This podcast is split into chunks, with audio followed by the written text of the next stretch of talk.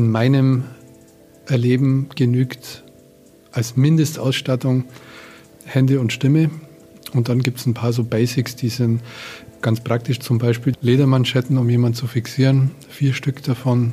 Wenn es in den intensiveren Lustschmerzbereich geht, ein Gürtel, den man einfach aus der Hose ziehen kann. Alles andere sind dann nice-to-have-Sachen, die so Facetten reinbringen, aber wo ich sage, mein Gott, ja, klar, kann man auch, aber kann man auch bleiben lassen. Bei allen interessanten und außergewöhnlichen Begegnungen und Gesprächen, dieses war absolut einzigartig und für mich definitiv ein unvergessliches Erlebnis, weil einfach absolutes Neuland. Die Frage muss ich jetzt einfach stellen. Nicht selten saß ich mit riesigen Augen, offenem Mund da und einfach nur, glaube ich, unfassbar fetten Fragezeichen im Gesicht. Moment, habe ich das gerade richtig verstanden? Die Frau weggetreten.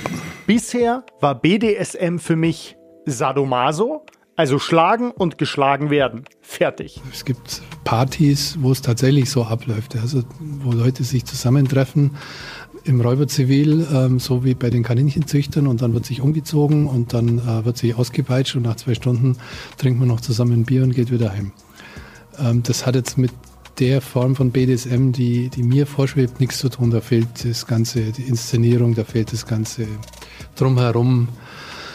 Ähm, und natürlich, da es die gibt, gibt es natürlich auch eine Meinung dazu und viele reduzieren das halt dann auf, also BDSM ist gleich schlagen und geschlagen werden, aber ähm, eigentlich geht es viel früher los und geht viel, viel weiter als dieser kleine Bereich des Lustschmerzes.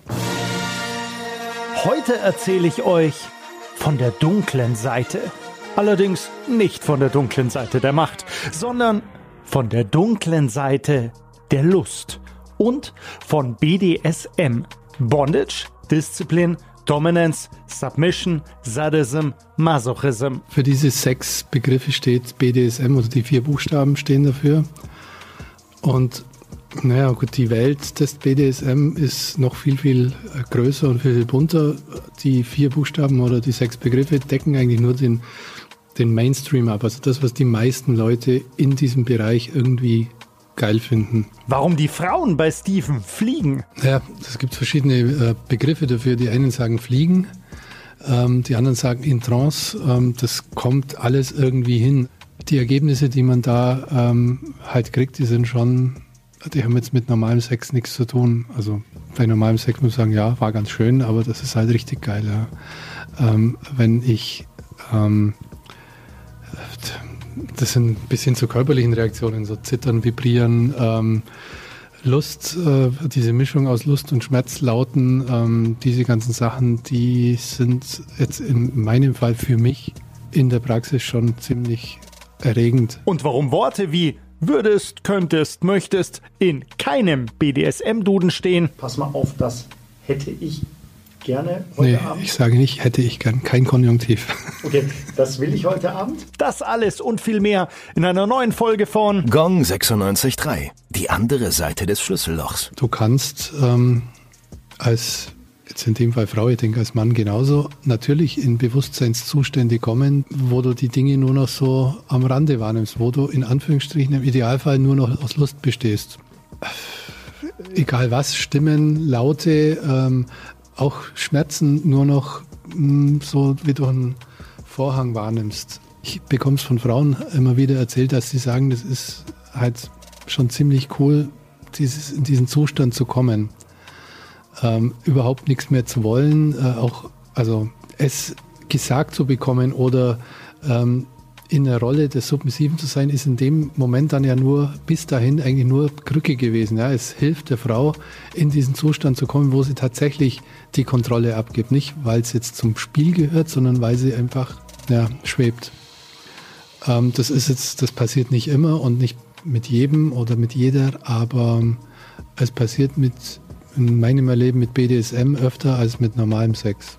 Also viel öfter. Insofern, ich, ich sage es jetzt mal mit Sting, ich kann es schlecht erklären, aber gut vormachen. Der Schmerz, so steht es in einem Fachbuch, muss wohl dosiert an den richtigen Stellen entstehen, damit die körpereigene Endorphinausschüttung wie ein Drogenrausch wirken und die Lust steigern kann. Des Weiteren heißt es, Schmerzen in der passenden Intensität und Dauer bei einem anderen Menschen zu erzeugen, sodass diese Person fliegen kann, ist eine echte Kunst. Das muss man lernen und es erfordert großes Können und vor allen Dingen viel Aufmerksamkeit des Doms. Steven ist ein Dom, also der Dominante. Allerdings nicht in Leder, sondern im Anzug. Man muss unterscheiden. Es gibt Menschen, die erst äh, mit der Lederhose ihre Dominanz anziehen und, und nackt wieder ablegen. Ähm, das ist nicht gut. Ähm, es gibt aber natürlich Kleidungsstücke, die jetzt im Falle männlicher Dominanz der Anzug zum Beispiel das unterstreichen, ja. beziehungsweise eine kurze Hose, um jetzt das Gegenteil zu bringen, ist jetzt eher, kommt eher nicht dominant rüber. Ich spiele mit dem, mit den Kleidungen jetzt in meinem Fall und äh, bei den, bei den Frauen ist es natürlich noch eine andere Dimension, in dem die Tatsache gesagt zu bekommen, was sie anzuziehen hat, ist da der springende Punkt. Also nicht, was sie dann tatsächlich anhat. Das hilft auch oft, weil mein, viele, viele Frauen haben natürlich das Problem, zwei Stunden vorm Schrank, ich habe nichts anzuziehen. Wenn du denen einfach sagst, kleines Schwarzes äh, und die dunkelroten High Heels, in einer halben Stunde stehst du geschminkt vor der Tür, dann sind die zum Teil sogar froh, weil man diese Last des zweistündigen ähm, Kleiderwechselns von ihr genommen hat. Ja, sie weiß einfach, ah ja, das kleine Schwarze, ganz klar, äh, und das. Und da gibt es dann auch kein, also in meiner Welt kein äh, Rumdiskutieren. Oder natürlich, wenn er sagt, oh, es tut mir leid, aber das, das schwarze Kleine ist, ist mir unter die Räder gekommen oder gerade in der Reinigung, ja, dann muss er das halt sagen. Dann sage ich halt dann halt das, das kurze Rote, ja. Stephen ist auch wenn ich mich direkt bei ihm für diesen Vergleich entschuldigen muss, aber so ist halt irgendwie am einfachsten, der Christian Grey aus Fifty Shades of Grey. Auch wenn er persönlich weder mit dem Film noch mit dem Buch überhaupt irgendwas anfangen kann. Die Fifty Shades of Grey äh, Jüngerinnen sind Gott sei Dank sehr, sehr selten. Das wird von den meisten Frauen ähm, als, als Liebesfilm und zwar jetzt auch noch nicht mal als besonders toller, sondern als tatsächlich Mainstream das Buch, wenn die das Buch gelesen haben, sagen alle allermeisten eigentlich nicht zu ertragen, rein vom Schriftstil her. Aber sie sagen halt auch, das hat irgendwie äh, im Bauch sowas ein äh, bisschen Kribbeln ausgelöst.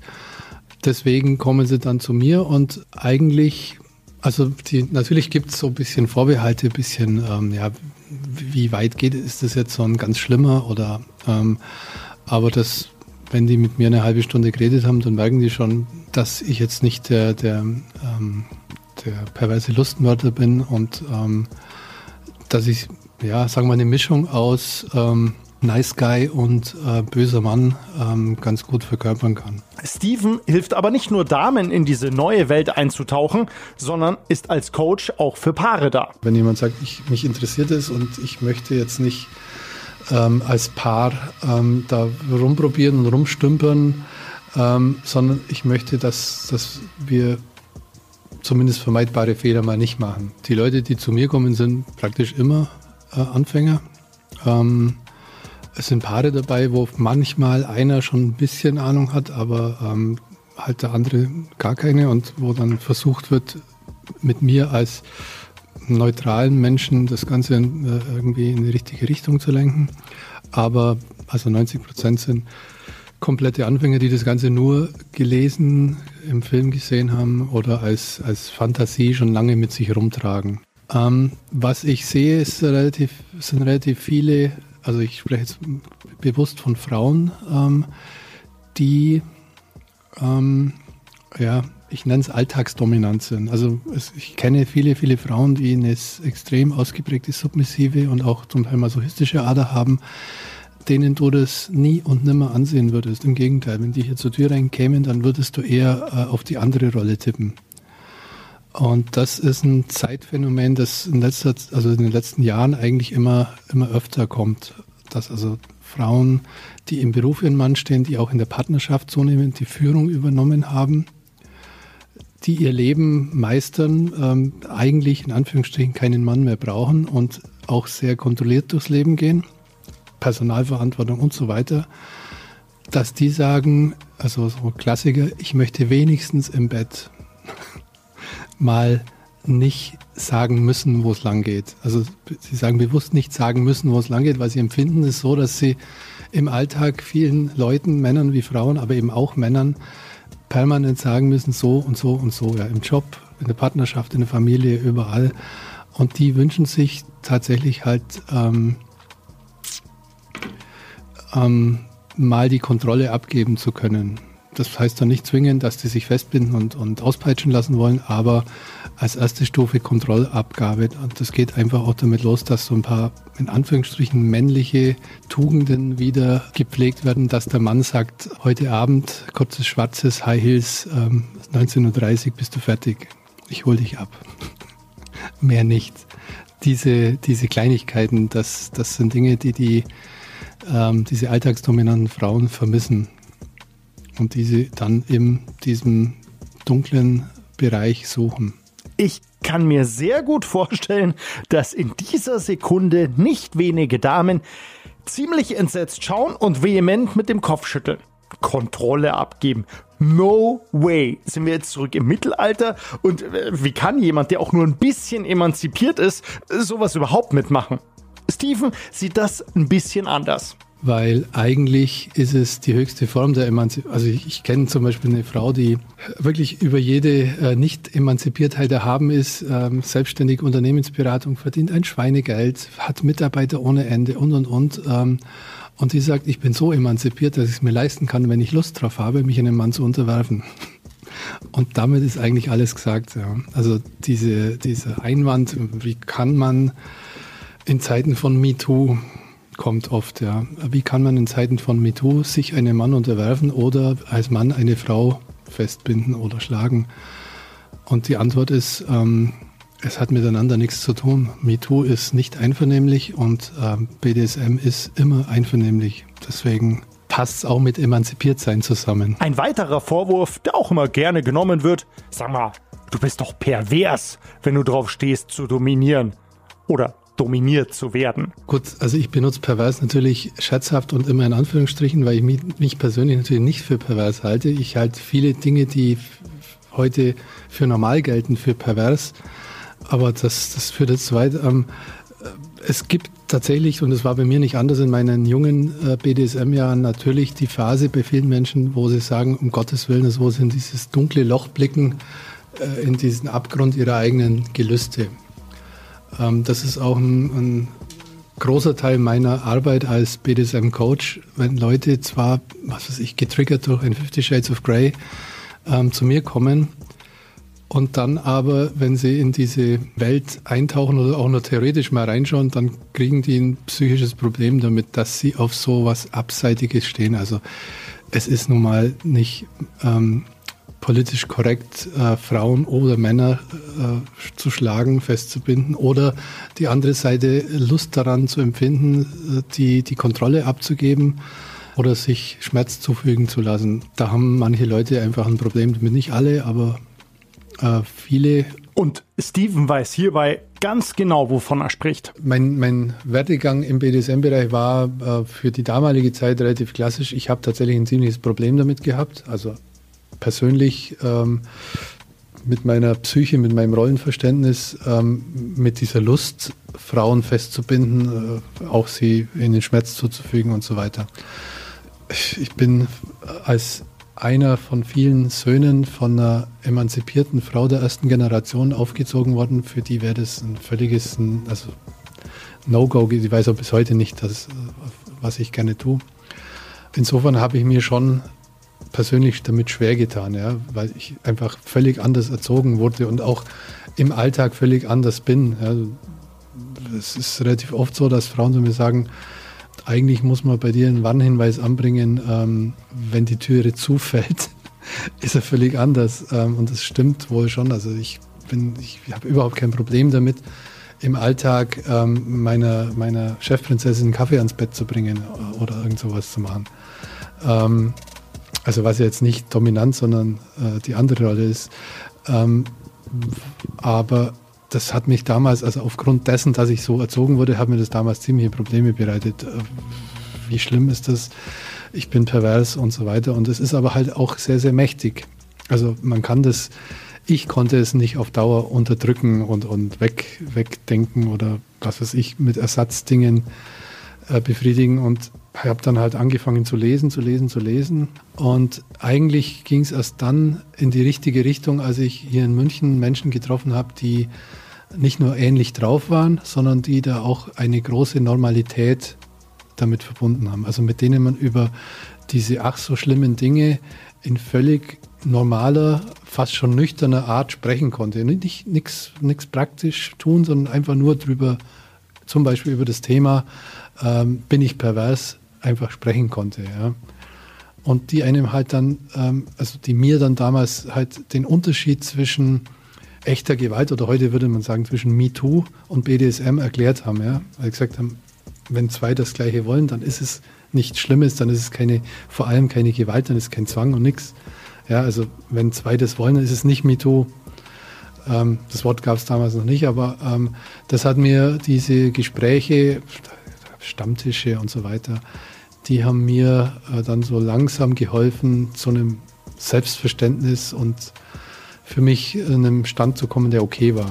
Und dann äh, ungefähr zeitgleich gingen dann auch die ersten praktischen Gehversuche los, die natürlich lustig, peinlich, alles, also alles dabei. Ich würde mal sagen, mein erster Gehversuch war in meinen 20ern und das erste Mal richtig gut war, war es und war ich vielleicht nach knapp zehn Jahren. Es war fast alles am Anfang einfach Learning by Doing mit allen Fehlern und mit allem Blödsinn, den man, den man so macht.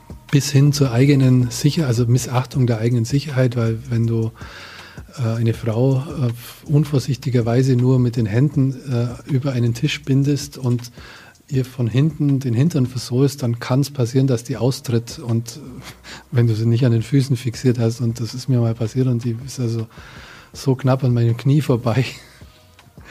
ähm, wenn die mich getroffen hätte, dann würde ich heute noch das Knie nach hinten tragen und ähm, solche Sachen, die man rückblickend als ganz lustig äh, bezeichnen kann, aber das sind halt einfach auch Fehler, die man die auch ins Auge gehen können, in dem Fall ins eigene. Der Grund übrigens, warum es durchaus lange dauern kann bis zum perfekten BDSM-Erlebnis, ist ein ziemlich einfacher. Ähm, weil natürlich, ähm, wenn du als dominanter Mann oder auch als dominante Frau, das, also als dominanter Mensch einem Submissiven gegenüber Unsicherheit ausstrahlst und das, das tust du einfach, wenn du nicht sicher bist, ähm, dann fördert das jetzt nicht gerade die Lust am Fallen lassen, sondern das, dann haben die Angst und dann wollen die eher nicht und das ist ein, das ist natürlich ein berechtigtes Thema, weil ich würde mich jetzt auch nicht jemandem anvertrauen, also was weiß ich, im Flugzeug zum Beispiel habe ich schon auch ganz gern, wenn der, der am Steuer sitzt, weiß, was er tut. Und das ist ähm, im BDSM nicht anders. Eine Frau oder auch ein Mann, der sich jemandem unterwerfen möchte, jemand sich ausliefern möchte, der ähm, hätte schon gern jemand, der weiß, was er tut. Zum Beispiel bei dem Thema, was ich vorhin hatte, bei dem Bondage. Und das passiert halt schon, man, das kann man natürlich durch so ein Coaching oder durch Lesen äh, sich erarbeiten, aber es passiert halt einfach. Also ich hatte eine, eine Coaching-Frau, die ich jetzt berate, wie sie einen dominanten Mann findet und die hatte jetzt ein paar Dates und hat halt prompt beim zweiten Mal, der hat sie, der hat im Prinzip alles richtig gemacht, hat sie aber halt mit, äh, mit Stricken zu eng gefesselt. Das heißt, die sind innerhalb von fünf Minuten die Hände eingeschlafen und das war für sie äh, nicht nur also ein Grund, jetzt ein Stoppwort zu sagen, sondern das war, es hat sie gesagt, da war bei ihr die ganze Lust weg. Also sie hatte das Gefühl, der weiß nicht, was er tut. Man merke sich direkt den Rat, Achtung, beim Verschnüren, Fesseln, Fixieren oder Anbinden. Also gerade bei Handschellen, bei, bei Seidenkrawatten, bei Kabelbindern und so den ganzen Klassikern, die man aus Fifty Shades of Grey äh, kennt, ist es halt leider so, dass die in der Handhabung nicht ganz ohne sind. Also die, da werden einfach schnell mal ähm, Sehnen oder Adern oder sonst was abgequetscht und wenn jemand dann halt nicht weiß, was er tut und immer wieder mal die, die Hand knetet und schaut, ob die schon kalt wird oder also man muss ein bisschen aufpassen. Ähm, insofern ist es nicht so trivial, wie, wie das jetzt im Mainstream manchmal gesehen wird. Was dahinter steht, ist wieder das Festbinden einer Person bringt diese Person relativ oder es hilft ihr dabei, in eine äh, Situation des Fallenlassens zu kommen. Also einfach zu sagen, okay, das Gehirn spielt einem dann halt den Streich, okay, ich bin jetzt festgebunden, ich kann mich eh nicht mehr, also ich habe jetzt eh nichts, was ich tun könnte.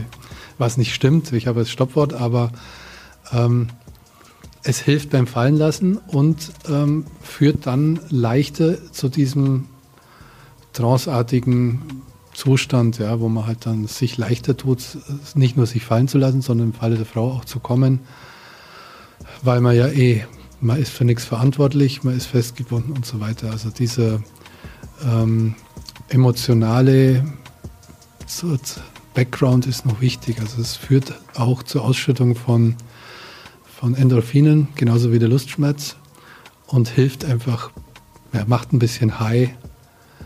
Ähm, und es wird bis gesagt, also man, das Festgebundensein gibt einem das Gefühl der Geborgenheit. Also dieses, wenn nichts einschneidet und so weiter. Der Bereich ist allerdings, also ist mir relativ wichtig, weil das, da wird also viel, viel einfach falsch gemacht und es passieren halt auch Dinge, die nicht schön sind. Also wenn man mit, mit dünnen Seilen oder überhaupt mit Seilen arbeitet, mit Kabelbindern, mit Handschellen, mit, mit Seidenkrawatten, hat man immer die Gefahr, dass was abgequetscht, abgedrückt wird und halt Taubheitsgefühl entsteht oder halt auch meine Sehne dauerhaft geschädigt wird, was nicht schön ist.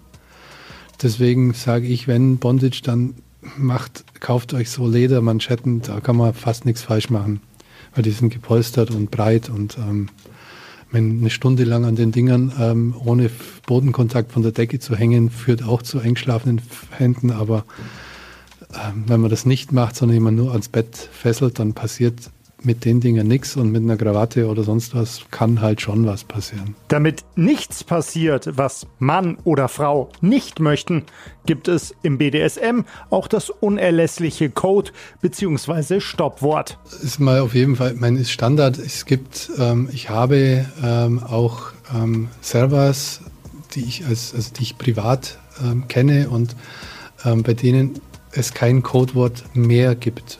Also das ist, sie haben noch nie ein Codewort, als es eins gab, noch nie gesagt und sagen irgendwann, ähm, sie wollen das nicht, sie wollen kein Codewort wissen oder sagen oder so. Sie, sie vertrauen letztendlich darauf. Das gibt denen noch einen zusätzlichen Kick, aber das ist nichts für Anfänger. Standard ist, und das empfehle ich auch dringend, jedem natürlich ein, vielleicht sogar zwei Codewörter zu definieren. Das das Muss ist ähm, die, ich nenne es die Reißleine, ähm, ein Wort, ähm, oder auch eine Aktion, die zum Ende jedweder sexueller Aktivitäten führt. Also wirklich zum Abbruch. In meiner Welt geht es danach auch nicht mehr weiter. Also das ist nicht so, ja, ich wollte jetzt gern mal das ein bisschen weniger und dann bitte mit, dann fick mich bitte normal, sondern dann ist einfach Schluss, dann trinkt man noch ein Glas Wein und dann geht man nach Hause. Deswegen sage ich auch Reißleine, weil da steht dann der Zug. Und damit man diese Reißleine möglichst nie benutzen muss, ist es natürlich sinnvoll, vielleicht noch eine Ebene vorher einzubauen. Ja, das können körperliche Signale sein. Also äh, wenn, wenn jemand zum Beispiel geknebelt wird, dass er nichts mehr sagen kann, dann ist ein Stoppwort natürlich Blödsinn. Ähm, dann kann man einfach äh, körperliche Dinge, also was weiß ich, entweder abklopfen oder einfach die komplette Körperspannung verlieren. Dann eigentlich, auch wenn es nicht abgesprochen ist, wenn, wenn eine Frau vor mir äh, komplett äh, die Körperspannung verliert und wie tot da liegt, dann höre ich sowieso auf ähm, weil, also auch wenn es nicht abgesprochen ist, aber man kann es auch absprechen. Ich für mich benutze, also es gibt verschiedene Modelle, die Ampel zum Beispiel, die ich furchtbar unerotisch finde, also dass eine Frau grün, gelb oder rot sagt, je nachdem. Stattdessen ist Steven ein großer Fan von einem einfachen Bitte. Denn der Einsatz dieses Worts im sexuellen Kontext geht durchaus nicht ganz so leicht über die Lippen. Also ein Bitte fick mich ähm, das ist schon ähm, schwierig für die meisten. Oder ähm, ein Spiel, das ich, also ich liebe Orgasmusdisziplin, das heißt, äh, dieses unwürdige Spiel der meisten Männer, ähm, irgendwie darauf hinzuarbeiten, dass die Frau bitte endlich kommen möge, ähm, das kenne ich nicht, weil ich sage, falls du Ja auf einen Orgasmus zusteuerst, dann bitte denk dran, dass du bitte zu sagen hast. Bitte darf ich kommen. Damit macht man sich in, in der Regel zwar keine Freundinnen, aber es ist ein mächtiges Instrument, äh, von den Frauen den Druck des Kommenmüssens zu nehmen. Ja, also interessanterweise selbst Frauen, die sagen, ja, pff, das Problem hatte ich noch nie, dass ich, ähm, ich habe es die meiste Zeit vorgespielt, die, weil sie nicht dürfen, kommen dann auf einmal oder tun sich leichter in, diese, in diese, diesen Bereich zu kommen. Also, aber unabhängig davon ist es jetzt einfach für mich eine Frage der Höflichkeit, dass eine Frau fragen muss. Und das passiert natürlich alles mit dem kleinen Wörtchen bitte, ja. Auch mit dem bitte nicht so heftig oder bitte äh, darf ich was trinken oder was auch immer, ja. So, dass man also noch eine zweite Ebene unterhalb dieser absoluten Reißleine hat, einfach noch so ein softeres Stopp oder ähm, eigentlich ist ja kein Stoppwort, sondern einfach so eine kleine Bremse. Ja. Im Idealfall merkt man es einfach selber an den Körpersreaktionen der Frau, ob das, was man tut, jetzt noch, noch gut ist oder schon Grenzbereich. Apropos Grenzbereich. Geschockt hat noch keine den Raum bzw. das Vorgespräch verlassen. Im Gegenteil.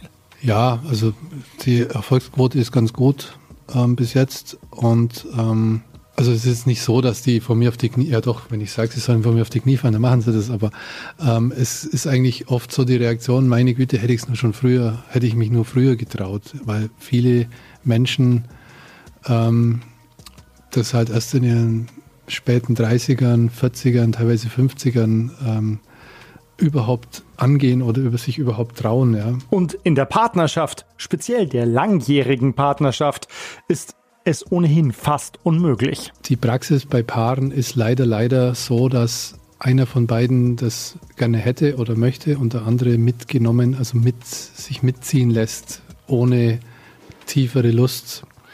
Und das führt meistens zu nichts.